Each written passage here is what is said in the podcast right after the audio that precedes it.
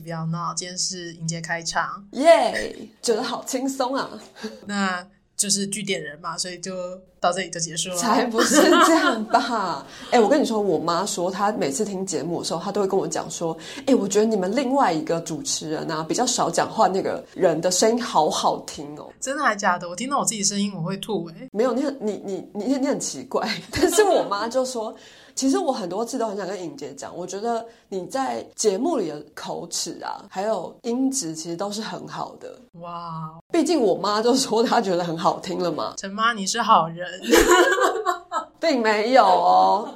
陈妈妈其实很挑剔哦。那陈妈，我我会我会在这一集尽量多发声的。好，谢谢你，谢谢你，拜托。好，那我们今天其实想要聊的是我们即将在九月底要做的节目，太刺激了。呃，这一次的作品是有在二零一七年我们有独剧过，当时叫做《性爱陌生人》，没错。那这一次二零二三年，我们给它一个更贴切的名字，叫做《爱上陌生人 》。至于是怎么个爱上法呢？你知道，这就是中文的奥妙之处了。你这次还是导演吗？不是哎，你是服装设计吗？好像蛮可以试试看的。还是你要抢志玲的工作？你说音乐设计，我可以找音乐啊，我可以用一些乐器的，再发出一些声音。嗯好哦，对吧？那志玲你要小心了。哦，志玲是音乐设计，是不是？你现在才知道？没有，我想起来了。那我还可以做什么？还是你想做导助？我可能太老了，我记不，我记性很差。好，那 Karen 你的工作保住了。你到底在这出戏里面你做什么？好，我这次是其实跟我读剧的时候一样啦，是演员。啊哈，对。就是从读剧的时候，我就是饰演那时候的呃，其实这个剧只有两个角色，然后女生叫做 Olivia，我那时候读的是 Olivia 角色，但是今年就我们呈现的时候，好像会有一些不太一样的地方。啊因为我们做了一个在地化翻译，对，算是有一点像是把这个背景啊、设定等等，就是直接台湾化。刚有提到说，呃，有一些西方文本，然后在台湾演出，然后可能对大家来说会有一些呃距离感。或者是呃，我我本来就知道他是翻译的嘛，就是比方说我们看契科夫啊什么的，就是那个也不会造成我理解上的影响。但是可能有一些导演或者是剧作家，他们更厉害的是可以把整个剧本就是文化上的改编，然后到就完全融在台湾本地的文化或是环境里面。然后我觉得我目前啦，我觉得我心目中的第一名最经典在地化成功的，应该是《寂寞芳心俱乐部》。这个剧本，呃，其实它是一个美国的，呃，它原名叫做《Crimes of Heart》，就是心之罪，罪犯的罪。然后是陈培广老师，他在。可能上一个世纪 末的时候就已经把它改写成台湾版本，然后首演的时候是三位就是非常非常不得了的女演员，哪三位？就是吕曼莹、林如萍跟陈香琪三位老师这样子，在呃应该是国家剧院实验剧场，就是互相大飙戏这样子。你好大的胆子！你居然说是上个世纪。可是因为就是这个这个剧本，呃，它非常受到戏剧学系的喜爱。嗯，因为它它既有原本就是西方文本那个很严谨的结构，可是它又完全是我们可以理解的，就是台湾在地的一些风土民情。比方说，它的背景是台湾的眷村。嗯嗯。对，那不管怎么样，就是大家好像可以比较容易用自己的生活经验去练习这个剧本，所以其实他在戏剧系或是非常非常少的可能没有读过这个剧本。哦，我刚查了一下，其实好像在二零一五年北艺大自己学生也做过，有吧？我记得水牛有导过啊。哦，水牛，水牛是我们上呃前几集对的特别来宾。哎，那这一个作品，你这一次不是导演，是作为演员，应该很紧张吧？其实都很紧张啊，导演也很紧张，演员很紧张，crew 也很紧张，就是不管放哪一个角色，你都很紧张。对啊，这个作品，我们这次的导演是潘冠宏，没错。你们第一次合作吗？就是剧团话可能上青也有算是一起工作过，但是如果说是呃不是导演演员这样关系的合作，那应该还蛮多次的。其实我最想问，因为世英大概有百分之九十五的时间都在当导演。好啦，我承认我当导演的时候好像比较没有那么紧张，因为我知道我不用上台。对，但如果导演最后要上台，比方说演后座谈的话，我一样就是还是会超紧张。真的假的？真的真的真的。所以最好不要演后座谈。你会有这样的愿望吗？嗯，如果可以没有的话就很好啊。但是 但是可以跟观众聊一聊。我现在也觉得，就是如果真的就把他们当成是很亲密的剧场朋友来聊天的话，我就觉得比较好一点。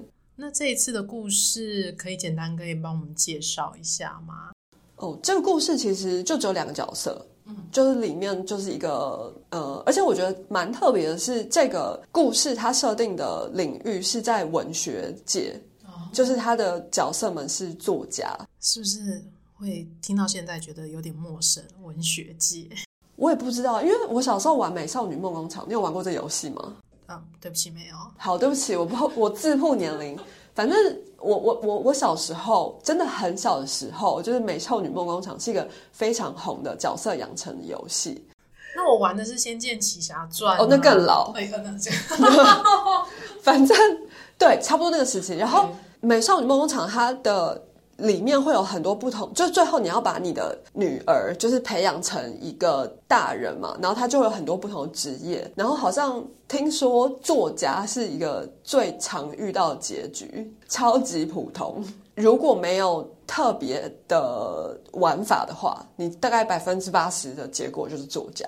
是这样子，所以我就那时候我小时候就想说，哎，作家是不是一个很普通的职业啊？哦，但是后来发现没有哎，因为其实作家不但是一个很辛苦的职业，而且好像真的可以成为作家的人并不多哎。嗯，所以你要说有点陌生吗？我觉得还好，因为我们毕竟还是或多或少都有在阅读嘛。然后小时候上学的时候，老师一定也会就是规定说大家要读什么书。写看读书心得啊，是，所以我觉得不不会到陌生。可是对于剧作家为什么要把这个就是故事里面这个两个人的身份跟他们的工作场景设定为写作，我觉得是还蛮有趣的。那我们觉得，我觉得这可以后面讨论一下为什么是写作这件事情。对。哦，好，那故事反正就是有这个女主角，她一开始就是故事是戏一开始的时候，她在一个民宿里面写她自己的东西，然后她好像感觉她是一个很孤僻的人，就是蛮没有什么朋友的。然后在她没有预料到，就是这个民宿有另外一个人就突然来访这样子，她也就是让这个人就进到这个空间里面来，所以他们就开启了一些对话这样子。那对话对话到一个地步的时候，他发现呃，这个陌生人就是表面上好像是一个，就是只是要来民宿呃来来民宿住的一个普通人，但是后来他发现这个人其实是冲着他来的。哦，对，那继续深聊下去呢，就聊到床上去了，这样。哦，所以爱上陌生人。聊到床上去，理解。对，那在床上会发生什么事情？我们就大家进剧场来看好了。在床上应该就这样子吧？嗯，不一定啊，也是可以盖棉被纯聊天啊。哦，那这个戏就是盖棉被纯聊天而已吗？好，反正他他们就聊到床上去了嘛。那接下来。这两个人就开启了一段就是很奇怪的关系，嗯，因为他们毕竟才认识第一天，然后就就到床上去深入的更了解彼此。那接下来他们就开始呃互相理解对方的目前的生活啊，或者是职涯上的一些状况。这个女生就是一个蛮怀才不遇的作家，然后她非常的有才华，她其实是非常聪明的，然后她当然也有一定的写作技巧，或者是。是文学的底蕴这样子，但是另相对来说，另外一个男生哦，这个男生就是比他年轻大概十岁左右，然后他的他的身份是一个就是类似网红作家，所以他大部分的作品就是会在网络上面，然后呃触及的群众也都是非常非常年轻的人，然后所以他等于是身兼一个，他应该说他主要身份是一个网红，但是他其实心里面内心深处他有一个梦想，是他想要成为一个真正的作家，所以这个女生其实对他来说是一个有点像是偶像前辈的角色。就是他非常非常崇拜这个这位女作家的书写，嗯，对。但是只是因为你知道，有时候我们就会想说，你在看到你有这种经验吗？就是你去你看一本书，或是你看一出戏的时候，你会觉得太太太好看了，以至于好像我我爱上了这个创作者这样。哦，会有这种会有这种心情，对啊，会有这种憧憬。或是你看一个就是很厉害的，比方说演员，他演很精彩戏，然后你可能也会觉得，哦，我就好像仿佛我爱上了这个演员一样。但其实你爱的是那个角角色，嗯，对。所以反正这个男这个男生，他就是想要，他其实是一方面是想要接近这个作家，然后也许想要，因为对于。对他来说就是一个偶像存在，所以他可能想要多接触或是多了解。然后另外一方面，他也想要让这个作家的才华借着自己的影响力去让更多人知道。就是他们双方可能对于世界或者是对于创作这件事情都是抱着一个很好的出发点了，只是中间就是发生了很多冲突。对，所以他们看似就是好像这个关系就没办法没有办法继续了。那你看到这样的剧本的时候，你会不会马上就我刚刚说百分之九十五都在作为导演？你脑中的一个想象呢？我脑中的想象就是，我好理解这个女生的在的心情哦。作为导演，对啊啊，因为我们刚刚一开始有讲到说，我觉得这个剧作家他把创作这件事情就是放在呃写作文学创作上，对我来说是很有趣的。因为剧作家他虽然是写剧本，可是他其实也是在写作嘛，嗯。所以我觉得他自己就是剧作家自己跟作家的隔阂其实没有那么大，或是他们性质上没有相差那么多。但是对我来说，就是导演的创作方式跟书写其实是很不一样的。但是我们或多或少在我们这么多年的职涯当中，你一定有怀疑自己过嘛？嗯，反正我之前就一直嚷嚷说啊，还是转行好了啦。就是我觉得。算了，就是好像也没有做出什么成绩啊，然后又。赚那么少钱啊，都几岁了？那那我有退休一天吗？所以我就是说，还是我就去转行去做酒店小姐这样。有一阵子我们谈蛮多想要做酒店小姐这件事，没错。然后对于酒店小姐这个选项呢，就是大家回馈非常的两极，对。但是我觉得百分之七十是反对，我也不知道他们在反对什么。那百分之三十是觉得，哎，好像是一个没有想过的，可以试试看哦。而且你的类型来讲的话，我们还有有点冷门吧。对，所以我就想说，好，那在没有就是那个真的找到一个好的就是切入点之前，我就先就还没有一直还没有进入这个酒店业，这样就还没有转行成功，所以现在还在剧场啦。对，大家不要担心哦，绝对不是因为还没有进入酒店的原因，所以这次作为演员 的原因吧。嗯，我就我不知道，因为我觉得那时候在。就一七年在读剧的时候，那时候是冠，因为我们是参加一个读剧的，呃，类似读剧节这样的一个活动，所以有各种不同的呃剧本类型。然后那时候冠宏，因为他。刚好看到这个剧本，他觉得这个剧本很酷，所以他就想说，我们好像可以选这个剧本来呈现。那时候好像也是因为是冠宏选的剧本，所以那时候他就是独剧的导演啊。然后还没有决定演员的时候，我就开玩笑说：“那你可以找我啊。”然后他就冒出一句说：“对我觉得你好像跟这个角色蛮像的。”我就想说：“真的假的？”因为那时候我也根本还没看过剧本。所以我就觉得很惊奇，然后我就回去看了一下剧本，这样子。结果你有觉得像？我觉得蛮像的啊，就是比方说蛮孤僻的，或是人缘很差这个部分。这个我们就有待讨论。就是很喜欢把自己就是放在一个就是跟人远离人群的地方啊。嗯嗯嗯，对啊，这一点我是觉得好像还蛮像，然后讲也年纪好像也有点差不多这样。那个时候还没有。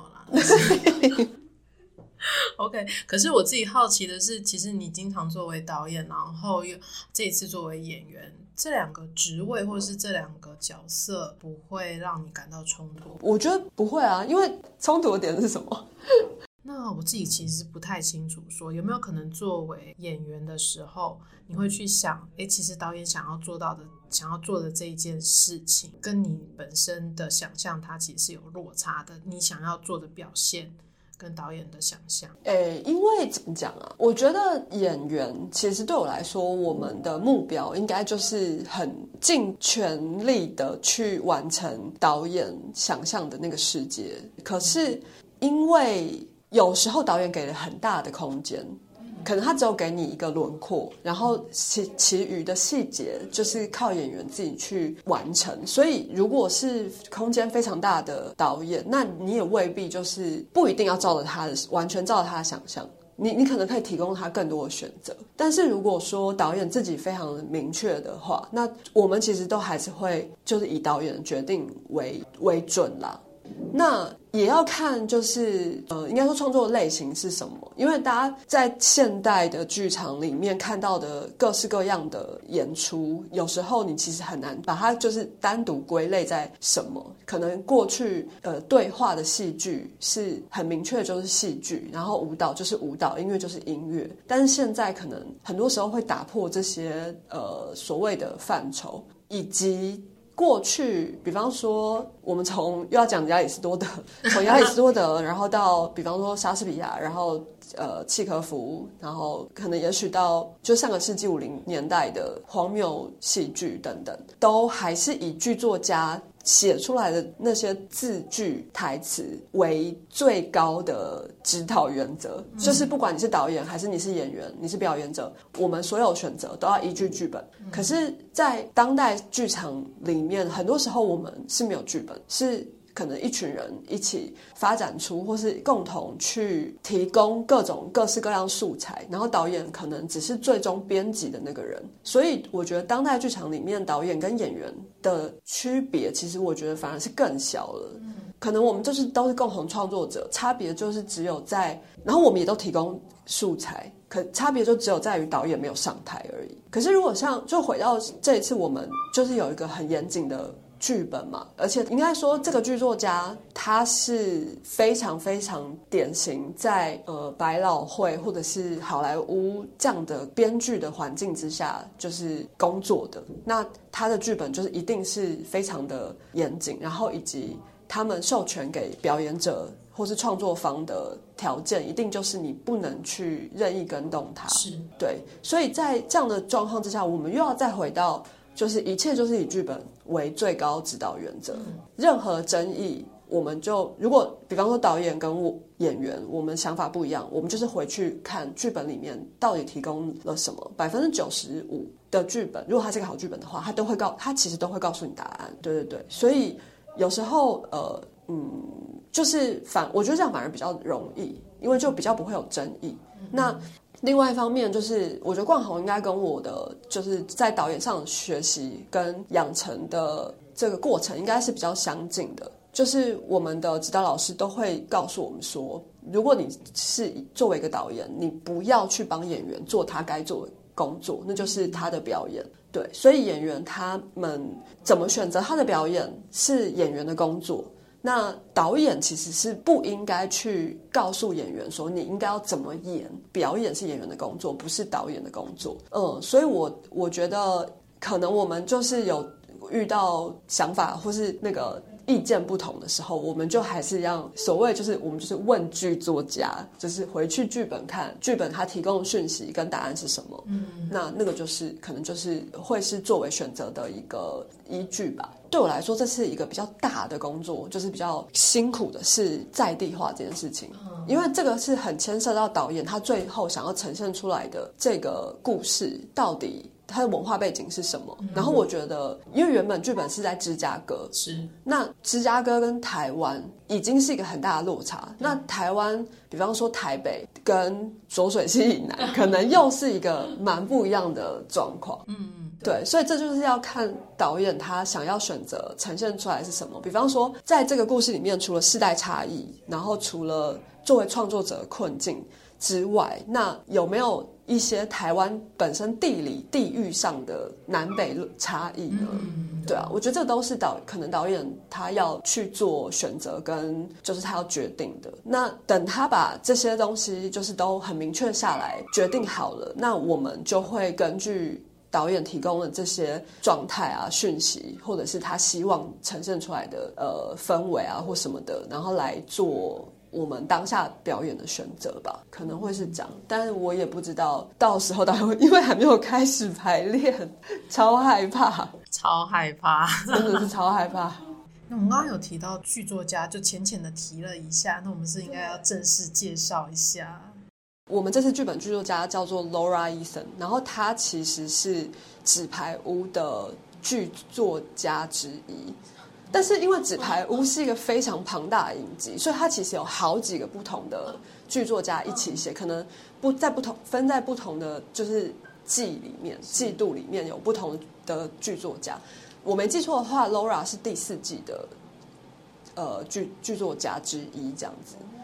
对，因为那时候我非常非常喜欢《纸牌屋》这个影集，然后我通常如果看到我很爱的。那一集我就会去看一下那一集的是谁写的这样子，对，所以我就看到就是 Laura，然后在看到他这个剧本是他的作品的时候，我就超级兴奋。我想说，我们竟然可以演到跟《纸牌屋》同等级的剧作家的剧本，那太兴奋了吧！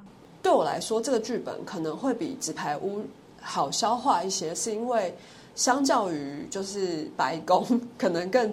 贴近我们日常一般人的生活，尤其是如果你不管是正在创作的路上，或是曾经有创作梦想的人，我觉得应该会蛮有，就是心有戚戚焉的。哇，哎，那这次跟你对手的男主角也很特别，因为他也在我们的节目里面出现过，有，对，介绍一下。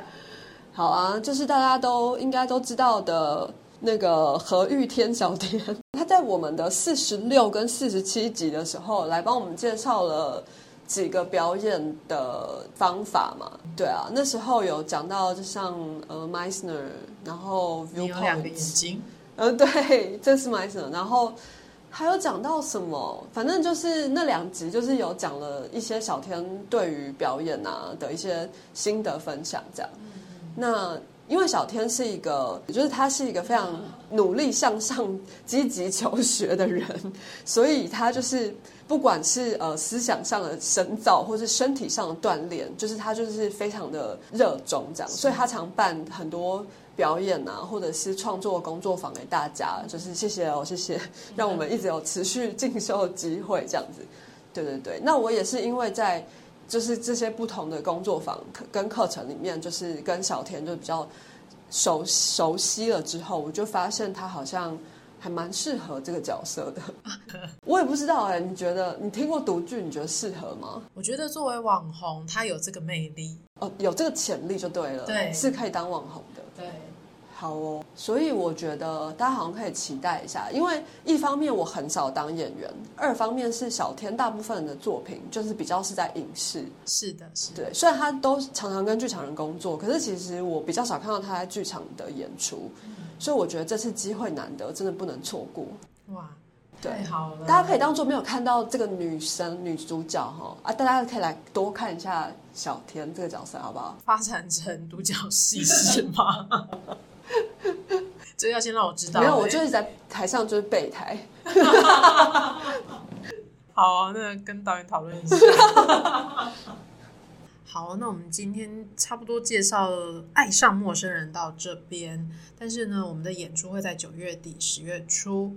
那详细的一个时间，大家可以关注我们排戏不要闹，或者是杨景祥演剧团的粉砖。但是我们有说过，这个作品呢，它既然叫做爱上陌生人，代表它很亲密，所以在演出的地方，我们也会选择在很亲密的地方。你说你家吗？